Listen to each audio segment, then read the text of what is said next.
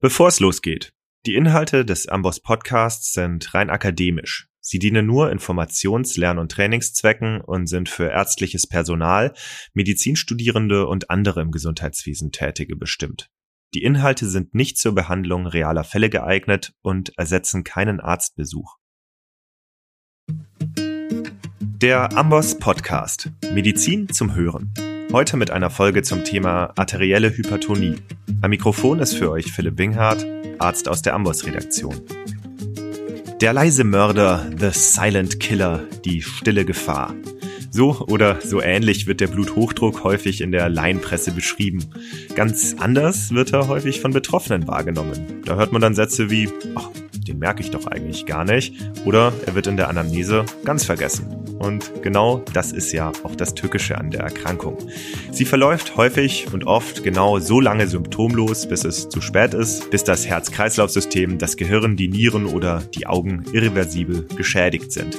Und selbst wenn man sie rechtzeitig erkennt, Änderungen im Lebensstil und Therapieadherenz sind schwierig zu erreichen und das führt dazu, dass der Bluthochdruck eben nach wie vor ein leiser Mörder, ein Silent Killer, eine stille Gefahr ist.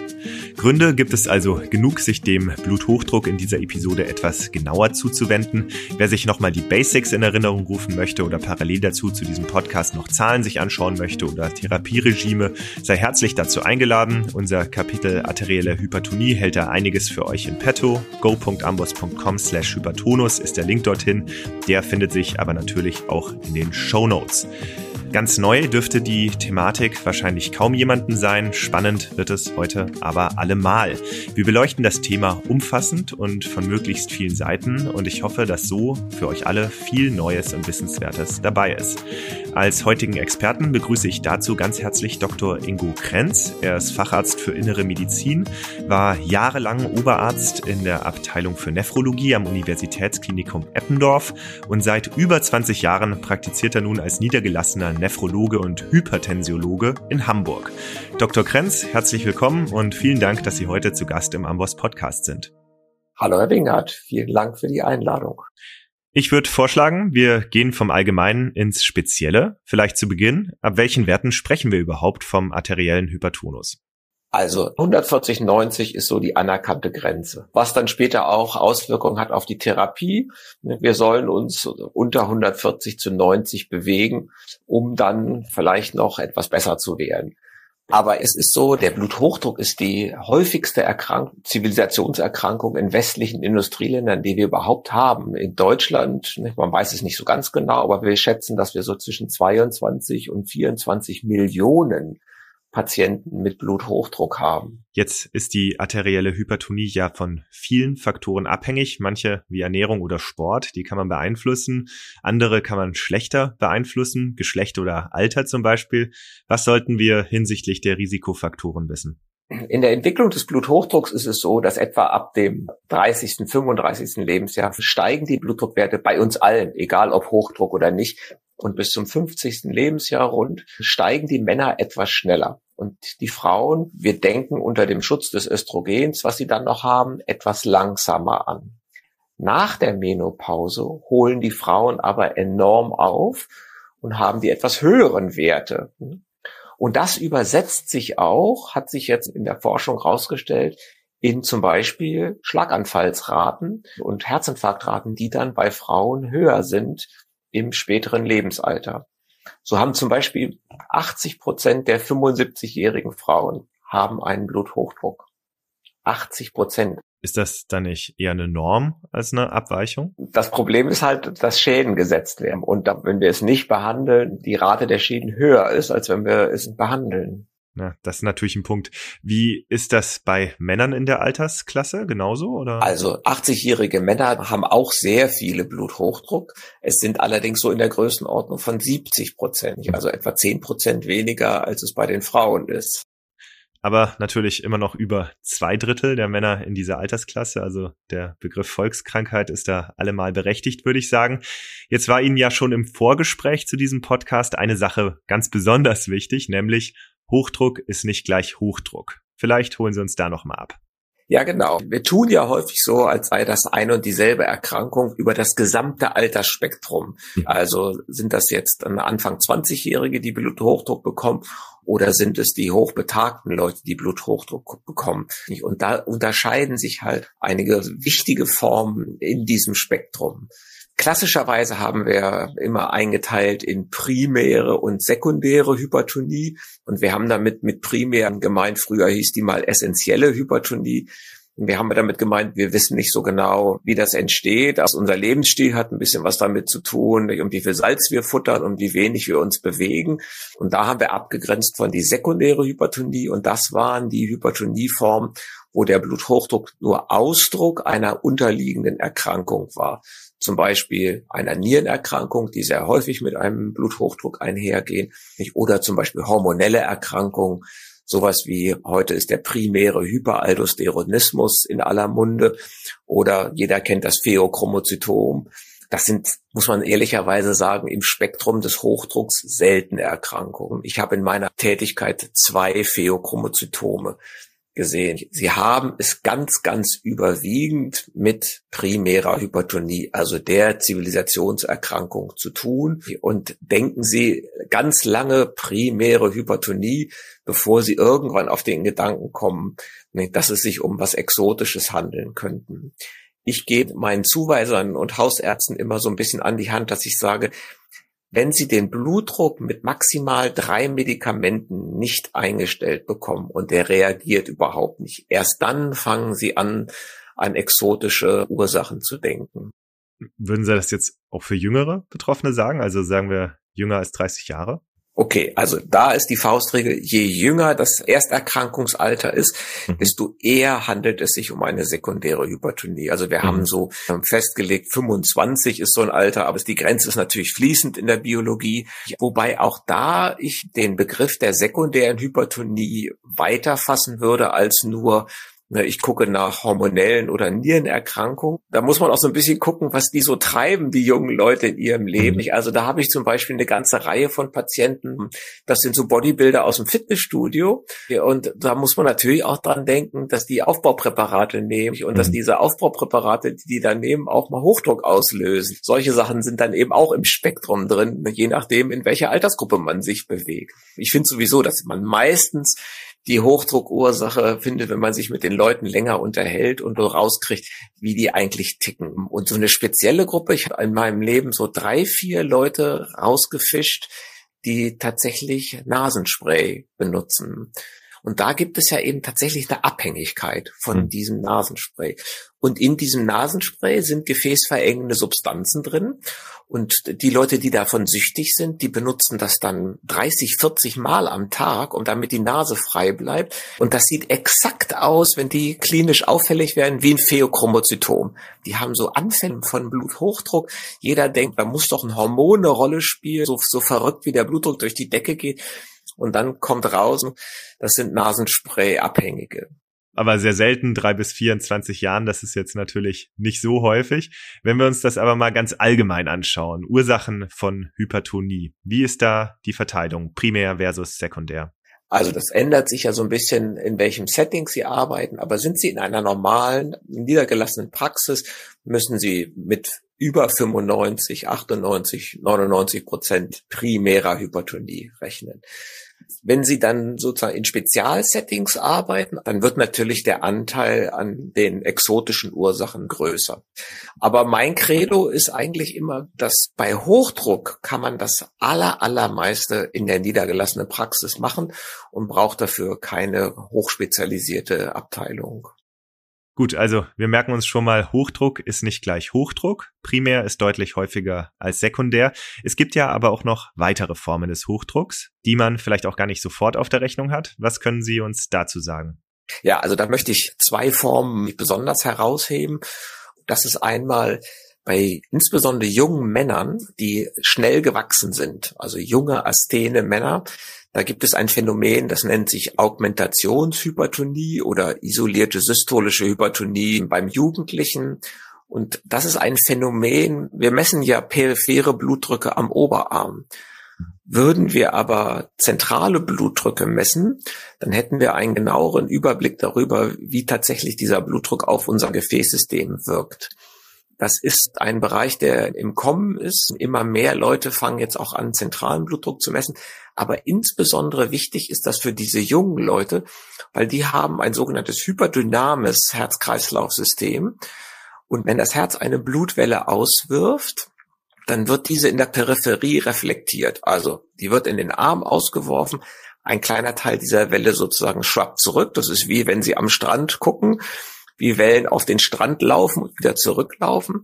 Und dann kommt bereits die nächste Welle, weil das Kreislaufsystem hyperdynamisch, da ist ordentlich Dampf drauf, wird die nächste Welle vom Herzen ausgeworfen und dann übergeben sich diese Wellen aufeinander, die schieben sich aufeinander, messtechnisch, so dass wir dann am Arm einen hohen Blutdruck messen. Die haben zum Beispiel als junge Leute, die sind dann irgendwie 18, 20, 22 und haben Blutdruckwerte, die sind systolisch hoch, 150 und diastolisch normal 80. Und die muss man nicht behandeln, soweit wir das im Moment wissen. Das heißt, für die hat das eine Konsequenz, dass wenn sie tatsächlich ihren Hypertonus diagnostiziert bekommen, dass sie keine Medikamente nehmen müssen. Bei den meisten Hausärzten geht das durch als normaler Hochdruck und wird behandelt. Es ist aber relativ einfach. Also es gibt mittlerweile Messverfahren am Oberarm, die mit einem Algorithmus arbeiten, wo sie den zentralen Blutdruck rausbekommen und dann genau wissen, ob der behandelt werden muss oder nicht. Okay, aber jetzt mal angenommen, ich habe so ein Gerät mit Algorithmus nicht. Äh, wie kann ich dann die Augmentationshypertonie von einer sekundären Ursache abgrenzen? Also erstmal, wenn diejenige Person schon an die Augmentationshypertonie als Differentialdiagnose denkt, ist das schon klasse, muss man sagen. Dann ist schon viel gewonnen. Der Habitus dieser Patienten ist sehr typisch. Das sind hochgewachsene, schlanke junge Männer, häufig sehr sportlich. Also die sind sportlich aktiv, die machen irgendwas, die gehen dreimal die Woche zum Fußballtraining. Man kommt ein bisschen dran über den diastolischen Blutdruck. Die sekundäre Hypertonie hat einen hohen diastolischen Blutdruck. Das heißt, egal ob das jetzt eine Nierenerkrankung ist oder eine endokrine Geschichte, der Blutdruck ist eher in der Region von 100, vielleicht sogar ein bisschen über 100, während die Augmentationshypertonie beim Heranwachsenden hat einen niedrigen diastolischen Blutdruck, 70. Das wäre zum Beispiel ein Unterscheidungskriterium. Die zweite Form, die mir enorm wichtig ist, also das ist sozusagen ein kleines Problem bei jüngeren Leuten, ein Riesenproblem ist die isolierte systolische Hypertonie bei älteren Leuten. Die verlieren die sogenannte Windkesselfunktion, so dass man sich vorstellen kann, die Blutsäule, die vom Herzen ausgeworfen wird, die saust wie so ein D-Zug durch die Gefäße. Nicht? Das heißt sozusagen, die kommt mit hoher Geschwindigkeit, macht einen hohen systolischen Blutdruck, macht gar keine Windkesselfunktion, keine Dilatation, sondern ist rauscht durch und ist weg. Der typische Blutdruck bei diesen Leuten ist 150 zu 70 zu 65. Ne? Und das ist die Hypertonie, über die wir am wenigsten wissen. Da ist irgendwie wenig Forschungsaktivität drin und die am schwersten zu behandeln ist und die die höchsten Zahlen an Endorganschäden hat. Das heißt, das sind Leute, denen müssen wir auch den Blutdruck senken, aber das sind Leute, auf die wir insgesamt sehr aufpassen müssen. Die haben ein hohes Risiko für Herzinfarkt und Schlaganfall und zum Beispiel auch Nierenversagen. Von was für einem Alter sprechen wir da? Ab 65 kommt diese isolierte systolische Hypertonie. Kann natürlich im Einzelfall, wenn jemand seine Gefäße schon früh ruiniert hat durch Rauchen oder sonst wie, kann es auch schon früher auftreten. Nicht? Aber so ab 65 ist das die häufigste Form also die häufigste Form der primären Hypertonie oder läuft das als eigenständige Hypertonie oder wie ist das geregelt? Also ja, das wird unter die primäre Hypertonie subsumiert. Für mich hat die halt eben Kriterien, wo man sagen muss, die hat einen hohen Eigenständigkeitsfaktor, weil sie eben schwieriger zu behandeln ist als die herkömmliche Hypertonie. Es gibt bestimmte Medikamente, die dort gar nicht wirken. Gefäßdilatatoren wirken etwas besser. Sie kriegt in meinen Augen zu wenig Aufmerksamkeit. Das sind Leute, die ein hohes Risiko für Folgeschäden haben. Ich bewundere immer die Diabetologen, die ihr HB1C haben, wo sie über sechs Wochen den Stoffwechsel zurückverfolgen können und sagen können, oh ja, die letzten sechs Wochen waren ein bisschen üppig. So einen Faktor haben wir beim Bluthochdruck nicht. Wir hätten sehr gerne einen frühen Gefäßbelastungsfaktor, irgendwas, was die Gefäßwand ausschüttet, wenn es ihr nicht gut geht, damit wir sagen können, das ist der Patient, der hoch im Risiko steht und der andere, der hat niedrigere Werte von diesem imaginären Faktor, der steht nicht so im Risiko. Mhm. Im Moment behandeln wir alle so, als stünden sie hoch im Risiko. Das wäre natürlich wünschenswert. Vielleicht kommt ja da noch was, vielleicht wird ja da geforscht in die Richtung. Wir merken uns jetzt erstmal als Sonderform die Augmentationshypertonie, vor allem beim jungen asthenischen Mann ohne Behandlungsindikation und dann natürlich noch die isolierte systolische Hypertonie, die häufiger bei älteren Patientinnen auftritt und die auch richtig gefährlich ist hinsichtlich Endorganschäden. Können wir vielleicht noch, wo wir jetzt bei den Sonderformen sind, vielleicht auch noch einen Blick auf den Schwangerschaftshypertonus werfen? Wie sieht's da mit den Zahlen aus? Es ist so, dass dadurch, dass die erstgebärenden Frauen immer älter werden, und dass diese Schwangerschaftshypertonie und auch, dass Frauen mit einer bereits bestehenden Hypertonie in die Schwangerschaft gehen, diese Zahlen haben deutlich zugenommen. Wir gehen jetzt davon aus, dass zehn Prozent, jede zehnte schwangere Frau eine Hochdruckerkrankung während der Schwangerschaft erleben wird. Und der Hochdruck egal ob er vorbesteht oder in der Schwangerschaft entsteht, ist ein Risikofaktor für eine Schwangerschaftsgestose. Mhm. So dass auch da viel mehr Aufmerksamkeit in den letzten Jahren drauf liegt auf diesem Phänomen, weil die Zahlen auch dort steigen. Gut, jetzt haben wir gehört, primär ist sehr häufig, sekundär ist sehr selten. Wir haben einige Sonderformen gehört.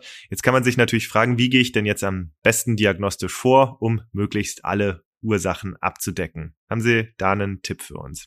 Also Hochdruck braucht nicht viel Diagnostik. Das Wichtige ist in meinen Augen das Gespräch mit dem Patienten, dass man rauskriegt, was treibt denn der so in seinem Leben? Also wie viel bewegt er sich? Wie ernährt er sich? Auch zu den Standardfragen gehört auch dazu, ob er irgendwas von den exotischen Sachen macht. Also muss er nicht steroidale Antirheumatika einnehmen, zum Beispiel die Blutdruck erhöhen, also andere Medikamente, die einen Einfluss haben könnten. Dann kriege ich so langsam ein Bild und ein Gefühl dafür, auch die berufliche Belastung, also der Stress, den jemand hat, Lärmbelästigung, alles solche Sachen spielen bei Hochdruck eine Rolle. Ich gehe eigentlich in meiner ersten Annahme immer davon aus, dass es sich um eine primäre Hypertonie handelt. Und ich brauche bestimmte Hinweise, die kommen müssen, damit ich an eine sekundäre Hypertonie denke. Also es gibt zum Beispiel fürs Pheochromozytom eine Trias. Diese Patienten klagen über Herzrasen, Kopfschmerzen, Schwitzen. Wenn das nicht kommt oder ich frage danach und das wird verneint, dann ist bei mir erstmal das Pheochromozytom in der Wahrscheinlichkeit deutlich zurückgerutscht. Daran denke ich dann erstmal nicht. Mhm. Wenn jemand keine Arteriosklerose-Manifestation hat, also eine KHK oder er hat schon mal einen Schlaganfall gehabt oder Durchblutungsstörung in den Beinen, dann ist eine Nierenarterienstenose sehr unwahrscheinlich. Also auch das rückt dann bei mir in der Wahrscheinlichkeit erstmal zurück. Ich frage zum Beispiel aber auch nach Salzkonsum, weil wir einen Teil der Hochdruckkranken haben, die sehr salzabhängig sind. Das heißt, das Gespräch, dann gucke ich mir immer die Beine eines Patienten an, ob da Wasser drin ist. Weil das gibt Ihnen einen sehr, sehr guten Überblick darüber, ob jemand dazu neigt, Salzwasser zu retinieren. Und die müssen etwas anders behandelt werden, da kommen wir nachher noch drauf. Und dann mache ich ein kleines Labor und da gucke ich mir nur an, Elektrolyte, also das Wichtigste ist Kalium. Ich gucke mir die Nierenwerte an. Ich mache immer einen Urinstix. Der Urinstix ist für mich sehr wichtig, einmal um eine Nierengenese des Hochdrucks auszuschließen, aber auch um zu sehen, wenn da kleine Mengen Eiweiß drin sind, das ist ein typischer Hochdruck-Spätschaden. Das heißt, dann kriege ich schon einen Hinweis darauf, besteht dieser Hochdruck länger und hinterlässt der Organschäden. Weil das ist für uns die wichtige Aufgabe. Wir müssen die Leute rausfiltern, die von ihrem Hochdruck Folgeschäden bekommen. Und das geht bei mir in der ersten Annäherung über den Urinstix und ein Herzecho. Im Herzecho wird geguckt, hat der eine linksventrikuläre Hypertrophie als hypertensive Herzerkrankung, als Zeichen dafür, dass der Hochdruck In diesen Patienten, und ich erkläre das meinen Patienten immer so, dass ich sage, ihre Blutdruckwerte sind mir fast egal. Die könnten 120 sein. Wenn sie Folgeschäden haben, wenn ich finde, dass sie eine Hypertrophie am Herzen oder eine Eiweißausscheidung haben, dann sind für ihren Körper selbst 120 zu 70 zu hoch und wir müssen was tun. Wir wollen Folgeschäden verhindern. Es geht uns nicht um irgendeine Zahl am Blutdruck, sondern wir wollen sie bewahren vor Herzinfarkt, Schlaganfall und sowas. Nee. Also relativ einfache Mittel, mit denen sich schon viel machen lässt. Was jetzt aber gar nicht so leicht ist, ist den Lifestyle-Change dann anzuregen oder die Therapieadherenz zu schaffen, wenn der Bluthochdruck erstmal diagnostiziert ist. Wir haben es ja anfangs gehört, Bluthochdruck ist ein stiller Mörder großes Problem. Der Hochdruck, der tut in der Regel nicht weh. Ich frage aktiv nach Kopfschmerzen, weil das häufig so ein Aufhänger ist, wo man sagen kann, okay, ihre Kopfschmerzen, die kriege ich besser. Aber in vielen Fällen ist das so, dass der nicht wehtut. Und man muss dieses Jahrzehnte währende Konzept vermitteln, dass wir irgendwas, was in der Zukunft liegt und ja vielleicht tritt ja nicht für alle ein und vielleicht hätte der Mensch ja auch Glück. Das muss man vermitteln und muss sagen, sie nehmen jetzt was, damit irgendwas in der Zukunft nicht passiert. Schwierig. Ne? Und man muss ja auch sagen, wir, wir haben ja von der anderen Seite, wir haben ja Compliance-Daten. Also wie adhärent nehmen Patienten die Tabletten, die wir verschreiben. Und wenn Sie die Zahlen angucken, die sind für Hochdruck gruselig. Nach einem Jahr nimmt noch die Hälfte der Patienten die Medikamente so, wie wir sie verschrieben haben. Meine Patienten natürlich nicht. Also für, für meine Patienten, ne, den, den habe ich das alles gut erklärt. Ne? Aber ehrlicherweise muss man sagen, ne, ich weiß auch nicht, was die zu Hause treiben. Und wenn ich diese Zahlen kenne, dann muss ich immer wieder nachfragen, wenn ich die treffe. Ich treffe die ja dann so in halb- oder jährlichen Abständen. Ich muss immer wieder fragen, nehmen Sie die Medikamente noch so, wie wir es vereinbart haben? Und ich bin da relativ offen und ehrlich und sage, das ist ja nicht irgendwie dann ein Gericht, was über sie Recht spricht, sondern ich möchte wissen, geht das oder geht das nicht? Ne, also auch wenn wir die Medikamente erweitern müssen, schaffen sie noch eine Tablette oder schaffen sie nicht? Und dann mache ich irgendeine Art von Handel. Also wenn so ein Patient zum Beispiel sagt, nee, also diese drei, das ist jetzt also wirklich genug, das ist der erste Schritt. Ich versuche es zu Kombinationsmedikamenten zusammenzufassen. Und das zweite ist, dass ich sage, wir schärfen uns unsere Medikamente immer, wenn sie weniger Salz essen. Salz ist der natürliche Gegenspieler von vielen von diesen Medikamenten. Wenn sie es da schaffen, bräuchten wir keine zusätzliche Tablette und sie essen weniger Salz. Das wäre doch eine Möglichkeit. Und dann mache ich sowas wie, okay, das probieren wir jetzt mal drei oder sechs Monate und dann machen wir wieder einen Langzeitblutdruck und gucken, wo wir gelandet sind. Also ich versuche richtig so ein bisschen ins Leben näher ranzukommen an die Patienten und handle total gerne mit denen, mach so Verträge, ein bisschen spielerisch. Und wenn Sie die Betroffenen dann halbjährlich sehen, dann ist ja natürlich auch der Zeitraum, den man durchhalten muss, viel geringer. Also das ist ja viel greifbarer als jetzt so ein abstraktes, in 30 Jahren bekommen Sie dann vielleicht einen Schlaganfall. Bringt das denn überhaupt was, die, ich sag mal, Gefahrenkeule rauszuholen? Also zu sagen, hier, nehmen Sie jetzt mal bitte die Medikamente, sonst passiert XY? Ja, das ist natürlich Gesprächsgegenstand, sage ich immer, dass eine Blutdrucktherapie letztendlich solche Endorganschäden verhindert. Und ich spreche immer darüber, wenn ich sie finde tatsächlich. Aber man muss ja ehrlicherweise sagen, von 25 Millionen Hochdruckkranken, die wir in Deutschland haben, nicht 25 Millionen bekommen einen Herzinfarkt oder Schlaganfall. Die meisten, die allermeisten Patienten werden dieses Schicksal nicht erleben. Das heißt, unsere ärztliche Kunst ist eigentlich, die rauszufiltern, die besonders hoch im Risiko stehen. Und das mache ich eben über Herzecho und den Eiweiß im Urin. Ich bin zum Beispiel auch sehr glücklich, wenn mal ein Kernspin vom Kopf zum Beispiel dabei ist und da ist eine Mikroangiopathie beschrieben. Das ist auch ein typischer Hochdruckfolgeschaden. Da kann man auch sehr schön anknüpfen und kann sagen, Mensch, also das ist ein Folgeschaden von Hochdruck und sie haben jetzt ein höheres Risiko für Demenz zum Beispiel. Das sind Leute, die muss man dann wirklich enger, da reicht auch nicht ein Jahr, sondern die sehe ich in halbjährlichen Abständen. Da muss man wirklich sicher sein, dass der Blutdruck gut kontrolliert ist. Gut, die sehen Sie dann halbjährlich, aber man muss jetzt schon sagen, in der Breite scheren wir ja eigentlich schon alle Patienten mit einem arteriellen Hypertonus mehr oder weniger über einen Kamm. Das kommt eben, weil wir noch keine Methode haben, die wirklich sauber zu separieren. Also wir haben keinen schönen Gefäßwert, der uns sagt, der eine ist auf dem Weg zu hochgradigen Gefäßschäden, der andere nicht. Das haben wir nicht. Wir machen das jetzt im Moment näherungsweise, indem wir Algorithmen benutzen.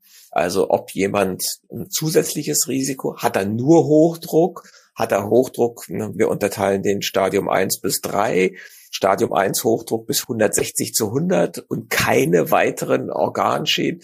Das sind Leute, von denen wir denken, sie stehen nicht so hoch im Risiko. Steigt der Blutdruck und kommen andere Endorgankrankungen dazu, wie zum Beispiel koronare Herzkrankheit oder eine PAVK oder ein Diabetes mellitus, dann steigt das Risiko für kardiovaskuläre Ereignisse. Aber das ist alles sozusagen am grünen Tisch. Das ist kein harter Wert, den ich messen kann, wo ich sagen kann, ich weiß es schwarz auf weiß. Das sind ja also unterschiedliche individuelle Risikokonstellationen. Spiegelt sich das irgendwie wieder in der nationalen Versorgungsleitlinie oder in den Guidelines der European Society of Hypertension? Wir haben das erste Mal seit Mitte letzten Jahres eine nationale Versorgungsleitlinie. Also wir haben ein bisschen gebraucht, um sowas auf die Füße zu stellen. Aber was sie erreicht hat, ist, dass wir jetzt einen Korridor bekommen haben, in den wir den Blutdruck senken sollen. Das heißt, in der nationalen Versorgungsleitlinie steht, der Blutdruck soll in einen Korridor unter 140 zu 90 bis 120 zu 70. Da sollen wir erstmal rein. Und die Leute, die keine weiteren Organerkrankungen oder bereits Folgeschäden haben, die dürften auch sozusagen ein bisschen höher an diese Grenze rangehen. Also diese harten Grenzwerte, die es früher gegeben hat, wo man gesagt hat 135 zu 75 oder so, das ist vorbei, sondern sozusagen hat man jetzt etwas mehr Freiheit in der Therapie. Therapie, das ist genau das richtige Stichwort. Ich würde sagen, nach jetzt einigen epidemiologischen Zahlen, nach der Anamnese und der Diagnostik, legen wir mal los und therapieren. Wie machen wir das denn? Also die Basis jeder Therapie ist, dass Sie mit dem Patienten darüber sprechen müssen, dass er durch Änderung des Lebensstils eine extrem wirksame Therapie selbst an den Händen hat. Also wenn man guckt, welche Blutdrucksenkungen Sie erreichen können durch zum Beispiel Abnahme von fünf Prozent des Körpergewichtes. Wenn so jemand, sagen wir, 80 bis 100 Kilo wiegt, dann muss der nur vier bis fünf Kilo abnehmen. Und das hat die Wertigkeit von einem Hochdruckmedikament. Also eine extrem wirksame Therapie. Regelmäßiger Ausdauersport hat auch die Wirksamkeit, wirkt ja sehr schön zusammen mit Gewichtsabnahme, hat auch die Wirksamkeit von einem Medikament. Reduzierter Salzkonsum hat die Wertigkeit eines halben Medikamentes. Das heißt, Sie können alleine so mit Umstellung des Lebensstils zweieinhalb Medikamente ersetzen. Deswegen die Basis jeder medikamentösen Therapie ist zunächst sprechen wir über, was können Sie selber dafür tun. Und viele Patienten kommen ja und sagen, ich möchte eigentlich gar keine Tabletten nehmen, kann ich nicht selbst irgendwas tun. Bei Hochdruck kann man sagen, ja, Sie können sehr, sehr viel selber tun. Ich kann Ihnen nicht versprechen, dass wir bis zum Lebensende die medikamentöse Therapie verhindern können, aber rausschieben können wir sie sicher um einige Jahre. Ja, so gut die Argumente sind, ich denke, das kennen so gut wie alle von sich selbst, die Lebensstiländerung dann umzusetzen, das ist schwierig. Haben Sie denn da vielleicht ein paar Tipps für uns, wie wir da unsere PatientInnen besser unterstützen können? Das erste, was ich sage, ist zum Beispiel beim Sport biete ich an Ausdauersport und sage, Sie dürfen alle Variationen von Laufen, Schwimmen oder Radfahren. Machen Sie das, wozu Sie Lust haben. Sie waren noch nie ein Jogger und jetzt sage ich zu Ihnen, Sie sollen dreimal die Woche eine Stunde joggen. Das brechen Sie nach kurzer Zeit wieder ab. Machen Sie was, was Ihnen Spaß macht. Ob das jetzt Inline-Skaten ist oder Nordic Walking. Hauptsache, Sie bewegen sich. Und letztendlich muss man sagen, den größten Benefit hat man, wenn man sich von der Couch Potato entwickelt zu niedrig intensiver körperlicher Aktivität. Da steckt der größte gesundheitliche Benefit drin und nicht von moderater sportlicher Aktivität zum Marathonläufer. Da kriegt man noch ein bisschen, aber den größten gesundheitlichen Benefit haben sie, wenn sie tatsächlich vom Sofa hochkommen. Selbst mit Spaziergängen ist da schon was gewonnen. Das zweite, was ich sage, ist, fangen Sie langsam an. 20 Minuten niedrig intensiv, so dass Sie sich mit einem imaginären Partner beim Joggen noch unterhalten können, also nicht mit hechelnder Zunge irgendwo lang rennen, sondern fangen Sie niedrig an und wenn Sie sich damit wohlfühlen, Sie werden merken, nach zwei, drei Wochen merkt man schon eine Verbesserung, dann steigern Sie langsam um fünf Minuten. Ja, und ich mache auch manchmal so Übergangsgeschichten, dass ich zu jemandem sage, also Ihr Blutdruck, der gefällt mir so gar nicht. Mein Vorschlag wäre, wir fangen an, den heute zu behandeln und Sie starten gleichzeitig mit Ihrem Programm. Und dann gucken wir uns in einem halben Jahr die Blutdruckwerte an und können dann immer noch sehen, wenn der Blutdruck sehr gut geworden ist, würden wir das Medikament wieder wegnehmen. Also ich biete auch mhm. an, tatsächlich, dass wir aktiv Sachen wieder absetzen. Aber dafür müssen wir ja, Sie haben es gerade angesprochen, davor etwas ansetzen. Wie gehen Sie da vor? Jetzt fängt es an, einfacher zu werden. Wir haben drei Medikamentenklassen der ersten Wahl zur Verfügung. Das sind RAS-Blocker und ACE-Hämmer gelten als eine Gruppe, Calciumkanalblocker und Thiazide und Thiazidartige Diuretika. Das sind die drei Medikamentengruppen der ersten Wahl so ein kleines bisschen eine Stufe drunter. Beta-Blocker sind in den letzten Jahren abgewertet worden. Für bestimmte Situationen sind sie immer noch mit in der ersten Wahlgruppe drin, aber für den allgemeinen Fall ohne andere Erkrankung, also zum Beispiel eine KHK oder Herzinsuffizienz, wo man den Beta-Blocker mit reinnehmen würde, gibt es erstmal nur die drei genannten Klassen der ersten Wahlen. Und da ist es wieder so, dass man so ein kleines bisschen nach Alter therapiert. Da ist so eine Grenze zwischen den 50 bis 60-Jährigen.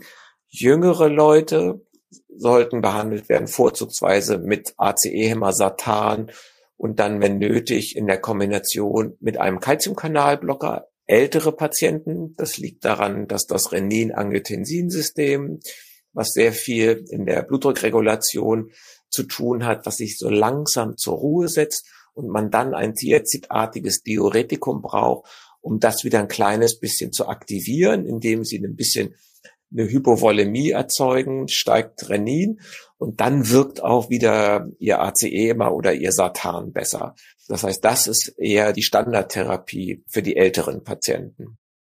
Es gibt ja das Amboss Studientelegramm, wo man sich einfach nur kostenlos anmelden muss und dann kriegt man samstags da immer Studienzusammenfassungen zugeschickt. Und da gab es gerade im Januar ein Studientelegramm zu den Antihypertensiva der Zukunft, Stichwort Small Interfering RNA, Antisense, Oligonukleotide oder Aldosteron-Synthase-Inhibitoren. Wer da mal nachlesen will, hier gibt's einen Link in den Show Notes. Und es gibt auch einen Link zur Anmeldung zum Studientelegramm, falls ihr die auch immer bekommen wollt, samstags. Ich mag das immer sehr gern. Ich freue mich da schon immer drauf. Auch da ein Link in den Show Notes.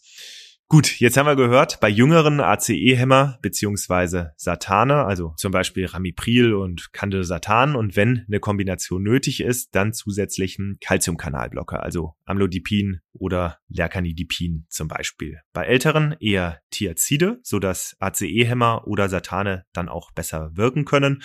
Und Thiazide, das ist ja dann eigentlich immer HCT, oder? Also Hydrochlorothiazid. Das ist total interessant. Bis vor, sagen wir mal, vier, fünf Jahren war nur HCT. Das ist traditionell bei uns in Deutschland entstanden, dass es damit die meisten Kombinationspräparate gibt. Da ist HCT schon mit drin. Und dann kam diese dänische Registerstudie, wo untersucht worden ist, ob Patienten unter HCT mehr Hautkrebs bekommen. Und da kam ja raus, dass wenn Sie HCT in der vollen Dosis, also 25 Milligramm, über mindestens fünf Jahre geben, dann steigt Ihr Risiko für weißen Hautkrebs. Aber plötzlich sind die Reserve Thiazidartigen Diuretika, Chlortalidon und Indapamid haben einen enormen Bekanntheitsgrad bekommen. Früher war das sozusagen der Trick, von HCT auf Chlortalidon umzustellen und den Blutdruck besser einzustellen. Das war sozusagen den Spezialisten vorbehalten. Und plötzlich kannten das aber dann alle Leute. Und jetzt ist es so, dass wir uns eigentlich immer mehr dem Studienwissen annähern, dass Clothalidon und Indapamid sind die besseren Blutdrucksenker als HCT. So dass ja, wenn es ein einfacher Fall ist von primärer Hypertonie, dann würde ich mit einer Kombination mit HCT, das würde ich sagen, okay, geht. Immer wenn es schwierig wird, muss man wechseln auf Clothalidon oder auf Indapamid zum erhöhten Risiko für Basalzellkarzinome und Plattenepithelkarzinome der Haut. Da gab es ja auch einen rote Handbrief zu für HCT. Den haben wir natürlich bei uns drin im Kapitel Thiazide. Übrigens arbeiten wir die ganzen rote Handbriefe in unsere Kapitel mit ein, sodass ihr die dann immer parat habt und die nicht separat nachschlagen müsst. Da habt ihr also alles wieder mal beisammen. Gut, jetzt haben wir über Medikamente der ersten Wahl gesprochen. Dazu gehören Beta-Blocker ja nicht mehr. Vielleicht könnten wir die noch mal ein bisschen beleuchten. Die sind ja auch sehr häufig in den Medikationsplänen zu finden. Also, woher kommt, dass wir sagen, das sind Medikamente der ersten Wahl? Das kommt aus großen Studien, wo über die Blutdrucksenkung hinaus es einen Zusatznutzen gegeben hat. Zusatznutzen im Sinne von Verminderung von Herzinfarkten und Schlaganfällen in der Regel. Das heißt, die Medikamente der ersten Wahl sind so, dass wir da den Blutdruck senken, aber eben noch einen Schnaps obendrauf bekommen. Und das haben diese anderen, die wir als nicht erste Wahl bezeichnen, nicht gezeigt dass sie Endorganschäden sehr gut verhindern können. Beta-Blocker hatten das und sind aber dann später durch Meta-Analysen etwas abgewertet worden. Für Spironolacton gibt es für Hochdruck leider keine Studie, die uns zeigt, dass Endorganschäden verhindert. Es gibt es für Herzinsuffizienz und für Zustand nach Herzinfarkt. Da gibt es diese Studien. So das Spironolacton ist zum Beispiel auch in Studien untersucht worden, wo die Frage war, was ist denn das beste vierte? Also wenn Sie Ihre ersten drei Antihypertensiva schon eingesetzt haben, was ist denn das viertbeste? Und so eine Studie gibt es und da hat Spironolacton sehr gut abgeschnitten. Aber nochmal deutlich, keine Endpunktstudie, wo zum Beispiel Tod oder Herzinfarkt, Schlaganfall verhindert worden ist. Deswegen haben Beta-Blocker und Spironolacton so eine sehr wertvolle Medikamente in der Hochdrucktherapie, aber die haben so eine kleine Zwischenstufe.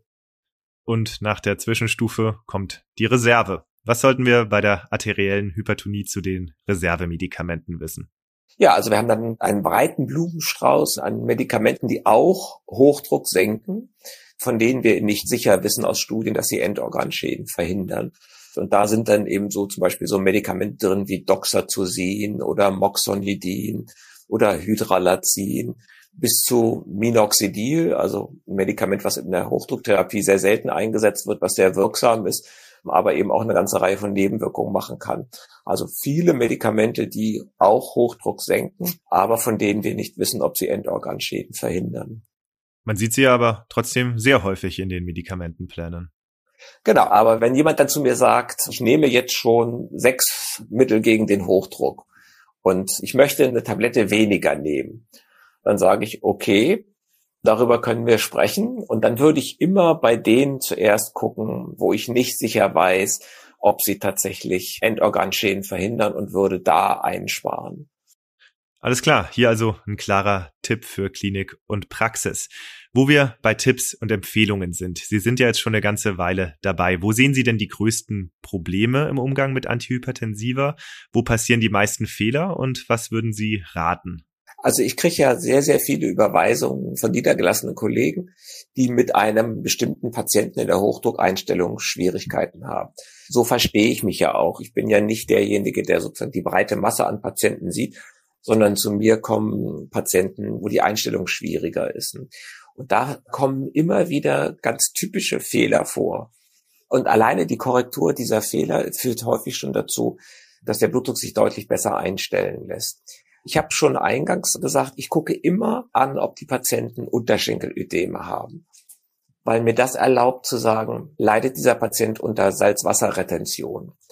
Es gibt zum Beispiel auch typische Gruppen, die dazugehören. Also das sind die Diabetiker, das sind aber auch Herz- oder Nierenkranke und übergewichtige Patienten, neigen zur Salzwasserretention. Das heißt, bei den Menschen weiß ich, okay, ich muss das theoretische Prinzip, das entsalzende Prinzip, muss ich intensivieren. Das wäre zum Beispiel so jemand, wenn ich da sehe, dass der HCT hat, den stelle ich um auf Chlortalidon.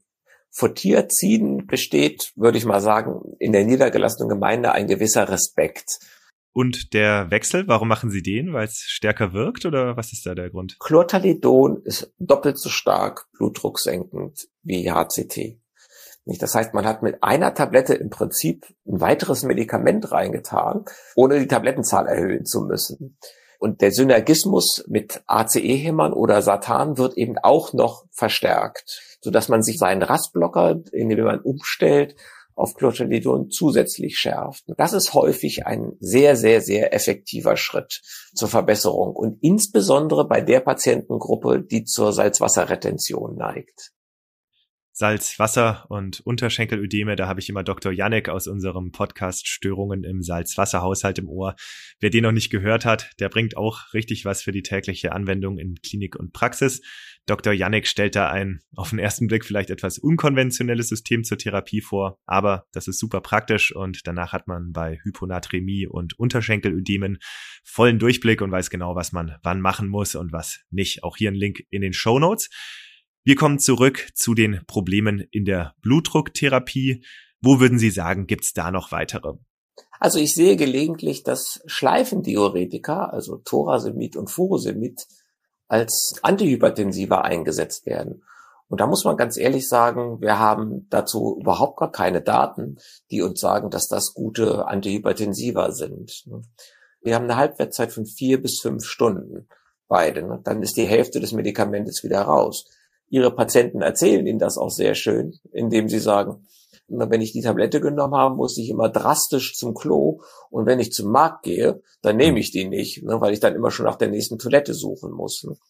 Schleifendiuretika sind nur bei Hochdruck einzusetzen, wenn der Patient zum Beispiel eine hochgradige Niereninsuffizienz hat mit einer Clearance unter 30 oder herzkrank ist.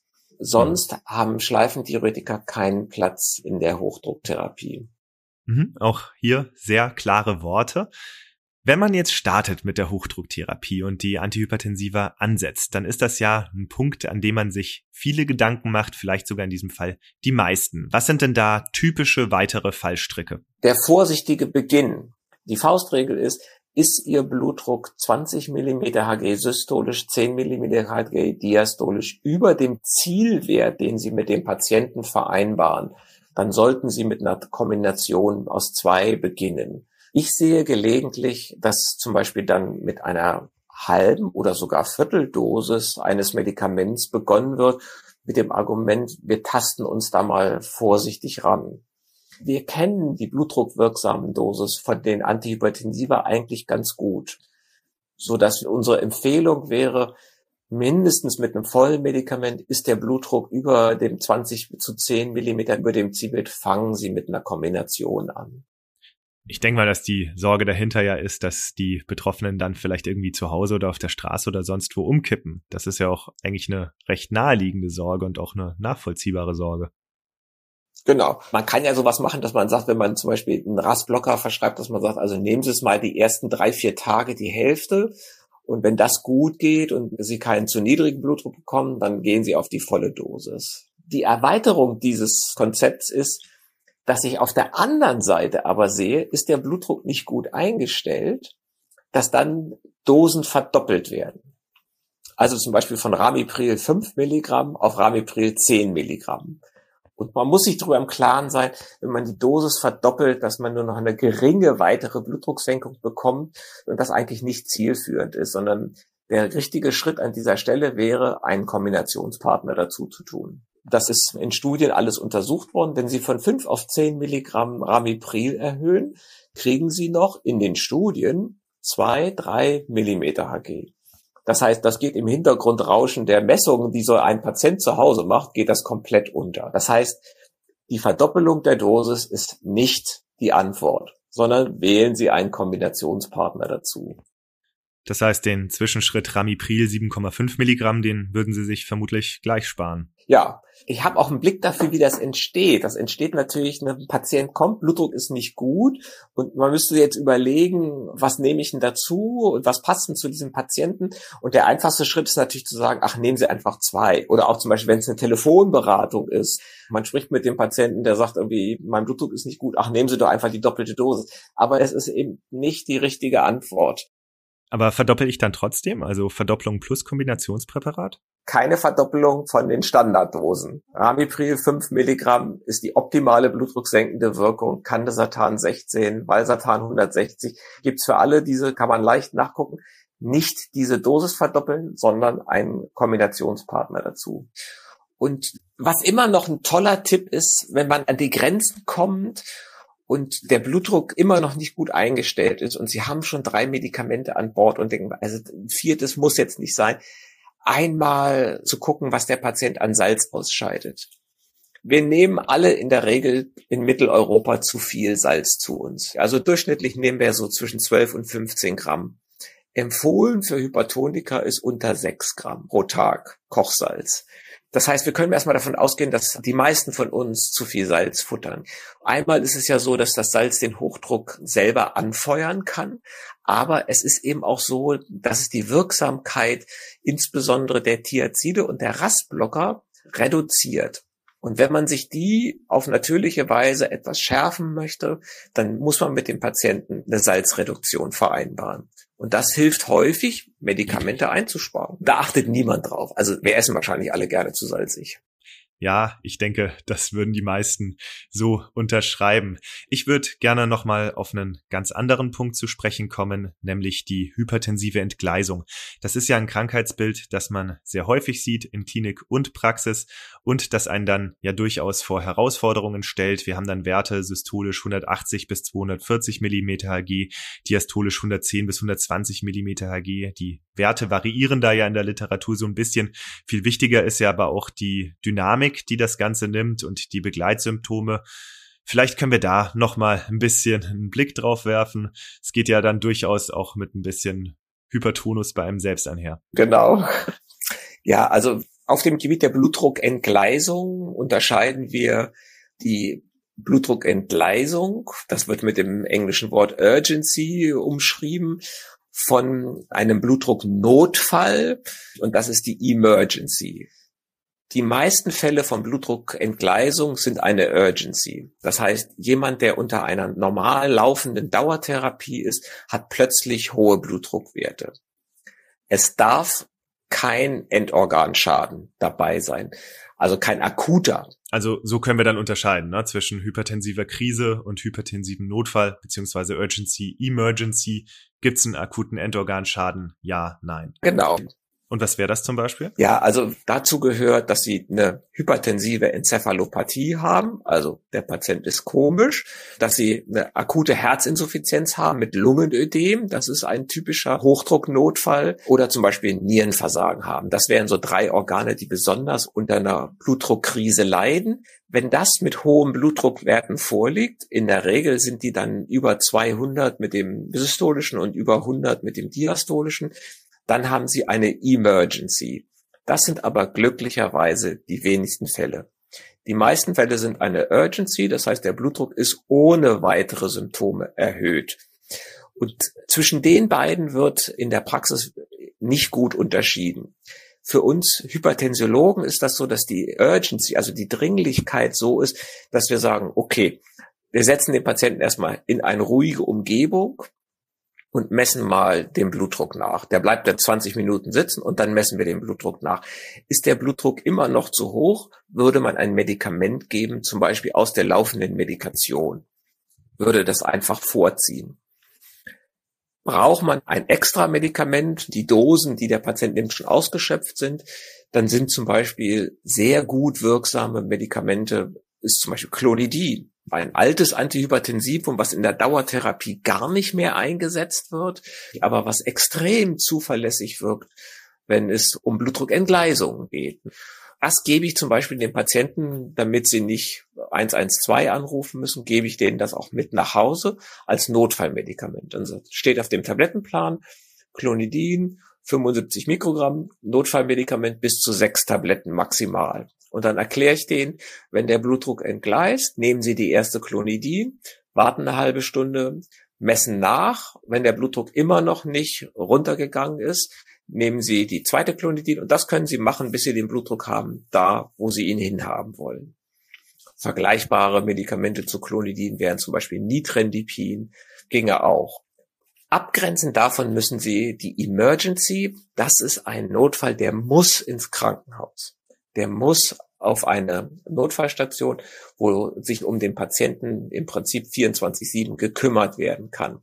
Und das ist eine Situation, da muss der Blutdruck rasch runter. damit der Endorganschaden, also die Enzephalopathie oder die Herzinsuffizienz mit Lungenödem, dass das schnell wieder gebessert wird. Und da setzen sie in der Regel IV-Medikamente ein. Dazu gibt's nicht gute Studien, die uns sagen, was da das beste Medikament ist, sondern meistens ist es so, dass die Krankenhäuser ihre eigenen Standards haben, wie sie mit solchen Fällen umgehen. Medikamente, die in dieser Situation zum Einsatz kommen, sind zum Beispiel Urapidil, Ibrantil, wäre ein Medikament, was sehr zuverlässig intravenös den Blutdruck senkt, auch als Perfusor dann gegeben werden kann, oder Nitroprocid Natrium, extrem effektiv. Das muss man richtig so mit Tropfenzähler dosieren, weil der Blutdruck so stark runtergeht. Aber auch zum Beispiel Clonidin IV gibt es auch, kann man auch benutzen. Aber das sind überwachungspflichtige Erkrankungen, die ins Krankenhaus gehören. Jetzt wird's ja schon sehr konkret. Sie haben uns ja Kasuistiken mitgebracht und in einer davon geht's ja auch um eine hypertensive Entgleisung. Vielleicht schauen wir da einfach mal zusammen rein, dann haben wir das direkt anhand eines Beispiels vor Augen. Was haben Sie da für uns dabei? Also ich habe einen Fall rausgesucht von einer 72-jährigen Patientin, die relativ regelmäßig im Krankenhaus landet mit Blutdruckentgleisung und die steigen dann enorm an auf über 220 zu 100 der Blutdruck und sie kriegt dann meistens Angst und ruft den RTW.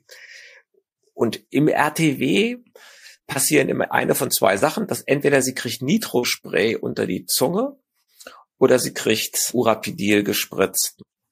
Beides ist so, dass das in dieser Situation wo keine Endorganschäden drohen, also wo kein Lungenödem besteht oder kein Nierenversagen, wäre aus Sicht des Hypertensiologen überreagiert. Wenn Sie jemandem zwei Hub Nitro unter die Zunge geben, dann rauscht der Blutdruck häufig so von Werten von 200 oder darüber runter und ist plötzlich in der Region von 120. Der Behandler hat natürlich dann ein Erfolgserlebnis und denkt, oh toll, ich habe das Problem gelöst. Aber Nitro wirkt 20 Minuten. Und sie produzieren eine Achterbahnfahrt für unsere Gefäße, wo erst hoher Druck auf den Gefäßen ist, der wird dann plötzlich komplett weggenommen und dann kommt wieder hoher Druck. Und das ist die typische Situation, in der es zu Plaquebrüchen kommt, wo Plaques aufbrechen und dann eben auch Endorganschäden entstehen können, wie ein Herzinfarkt zum Beispiel. Das ist in Studien gezeigt worden, dass mit diesen drastischen blutdrucksenkenden Medikamenten passiert so dass unsere Empfehlung wäre, dass wenn Sie keinen bedrohlichen Hochdruckschaden haben, nichts, was wir als früher als maligne Hypertonie bezeichnet haben, mit Herzinsuffizienz oder Nierenversagen, senken Sie den Blutdruck langsam. Es mhm. besteht keine Notwendigkeit, den Blutdruck innerhalb von wenigen Minuten auf normal zu haben, sondern je schneller das passiert, desto eher geht man ein Risiko ein. Und was würden Sie den KollegInnen im RTW jetzt empfehlen? Das gebräuchlichste, was auf den Rettungswagen ist, ist wahrscheinlich Nitrendipin. Früher waren das Biotensin-Fiolen, hießen die. Das heißt, das konnte man unter die Zunge drücken. Das ist nicht ganz so drastisch wirksam wie Nifedipin. Und das ist sicher das gebräuchlichste. Meine persönliche Wahl ist in der Situation ist, wie gesagt, Clonidin. Und wenn wir den Fall jetzt ein bisschen weiterspinnen, mal angenommen, die Patientin wird jetzt in der Notaufnahme entgegengenommen und sagen wir, die hat Nitrindipin bekommen im RTW und ist jetzt von 200 systolisch auf 170 gefallen. Wie sollte es jetzt weitergehen in der Notaufnahme? Sie kommt mit 170 aus dem Rettungswagen. Der größte Benefit für so einen Patienten ist, wenn Sie die ersten 20 bis 30 Millimeter Hg weg haben. Das heißt sozusagen, die Bedrohung, die dieser Patient erlebt, ist schon, wenn er von 200 auf 170 runtergeht, ist schon deutlich reduziert. Das heißt, da darf schon bei dem Behandler in der Notaufnahme darf schon eine Art von Entspannungsgefühl einsetzen und er kann sagen, okay, wir haben ihn aus dem roten Bereich raus. Und das Ziel für den ersten Tag wäre für den Hypertensiologen ein Wert unter 160 zu 100. Weiter muss der Blutdruck nicht runter. Und man würde das zum Beispiel so machen, dieser Patient kommt in die Notaufnahme, hat irgendwas bekommen im RTW, in der Regel sind das ja kurzwirksame Substanzen, dann würde man sofort anfangen und würde ein länger wirksames Prinzip dazugeben. Hängt ja dann ein bisschen ab davon, was er für eine Medikation mitbringt, aber zum Beispiel dann langwirksam Calciumantagonisten, Amlodipin mit dazu, langwirksam ACE. So würde man dann gleich weitermachen mit diesem Patienten. Nicht so, dass man dann über die nächsten Tage den Blutdruck langsam senkt. Gut, so viel dazu. Sie haben ja noch weitere Kasuistiken dabei. Wie ist da die Geschichte? Zu mir ist eine 68-jährige Patientin gekommen, die ich schon kannte, die eine laufende Hochdrucktherapie hat mit zwei Medikamenten. Das waren ACE-Hämmer und ein Calciumkanalblocker. Und plötzlich hatte sie unter dieser laufenden Medikation sehr hohe Blutdruckwerte, die auch in der Region von 200 zu 100 waren. Vorhin habe ich gesagt, bei uns allen ist es so, dass die Blutdruckwerte mit dem Älterwerden jedes Jahr ein kleines bisschen steigen.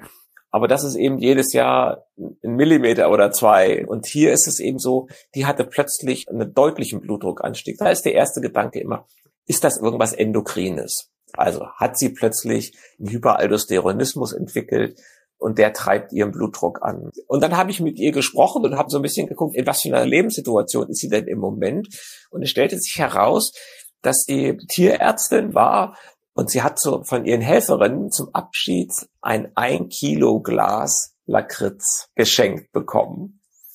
Und dieses Kilo Glas Lakritz landete bei ihr zu Hause am Treppenaufgang. Und das war auch relativ schnell alle.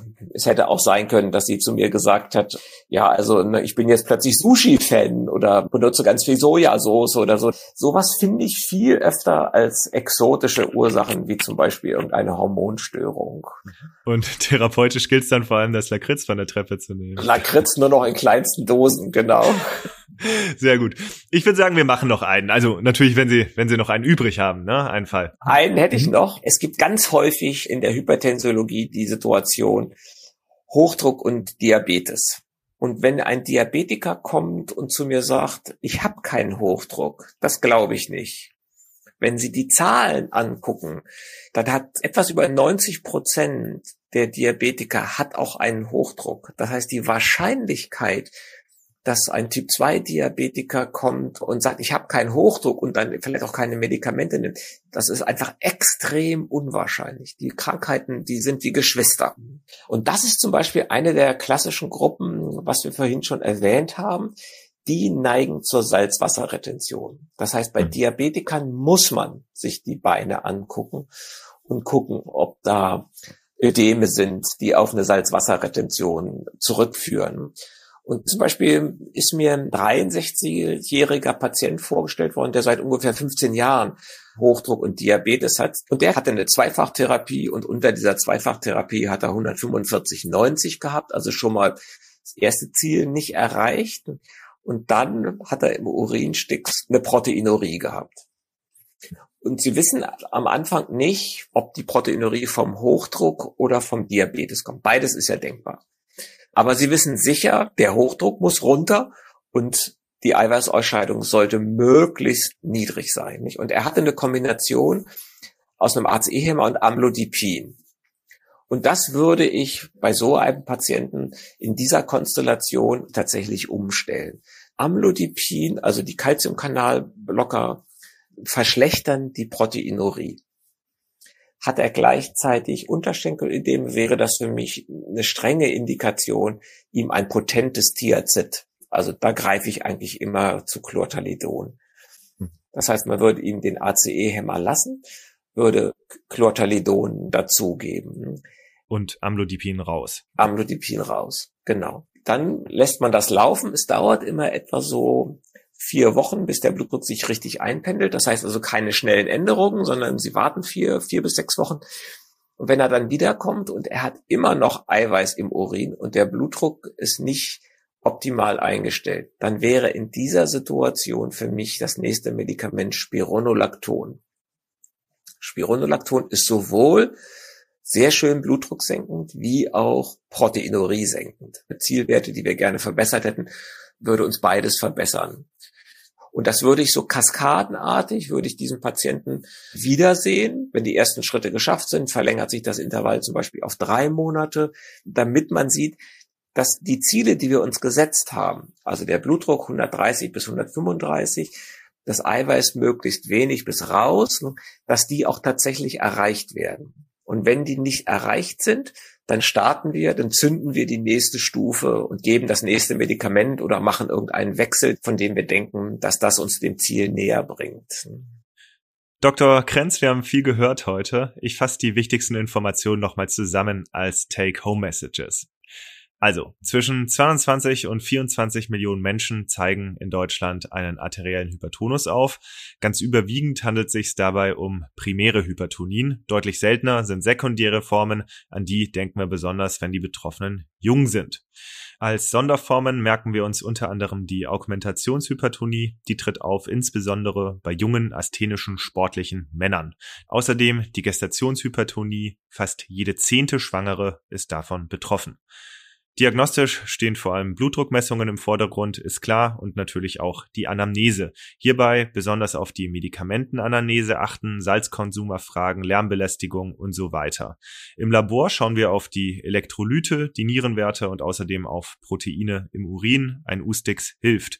Wir machen ein Echo, wir schauen einmal, ob in den bereits vorliegenden Befunden schon Hinweise auf Endorganschäden bestehen, beispielsweise eine Mikroangiopathie in der CMAT.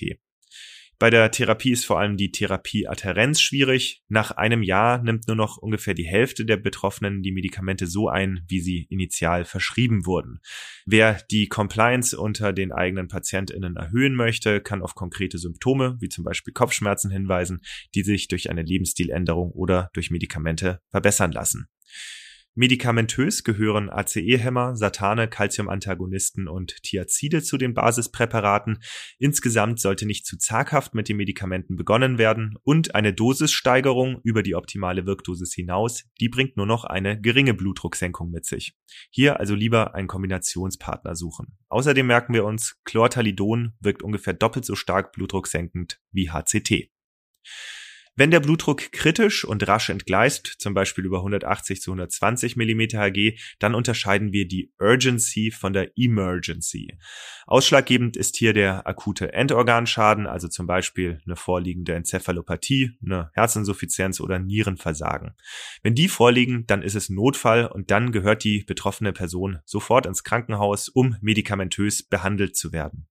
Die Urgency tritt deutlich häufiger auf und ist weniger dringlich. Hier gilt es erstmal eine ruhige Umgebung zu schaffen, 20 Minuten Ruhe und dann nachmessen. Wenn der Blutdruck dann immer noch entgleist ist, kann beispielsweise Medikament aus der laufenden Medikation vorgezogen werden oder man gibt eine Extramedikation, hier zum Beispiel Clonidin.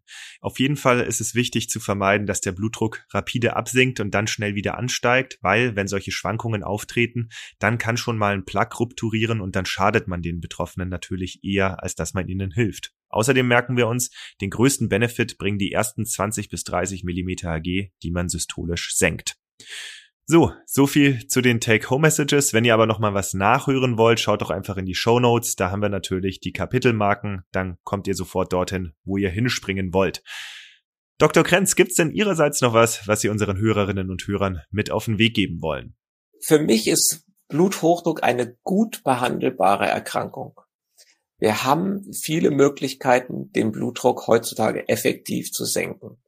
Es gibt für mich heute keinen Grund mehr, dass ein Patient mit einem schlecht eingestellten Blutdruck rumlaufen muss. Die Zahlen sprechen leider eine andere Sprache. Es ist so, dass ein Großteil der Hypertoniker in Deutschland und auch weltweit noch nicht befriedigend eingestellt ist. Aber machbar ist es. Das sind doch motivierende Worte zum Schluss. Herr Dr. Krenz, ganz herzlichen Dank, dass Sie heute zu Gast im Amboss Podcast waren und Ihre Expertise mit uns geteilt haben. Sehr gerne. Und bei euch zu Hause bedanke ich mich wie immer fürs Zuhören. Alle Infos zum Amboss Podcast und der Amboss Wissensplattform findet ihr unter go.amboss.com slash podcast. Macht es gut. Ciao.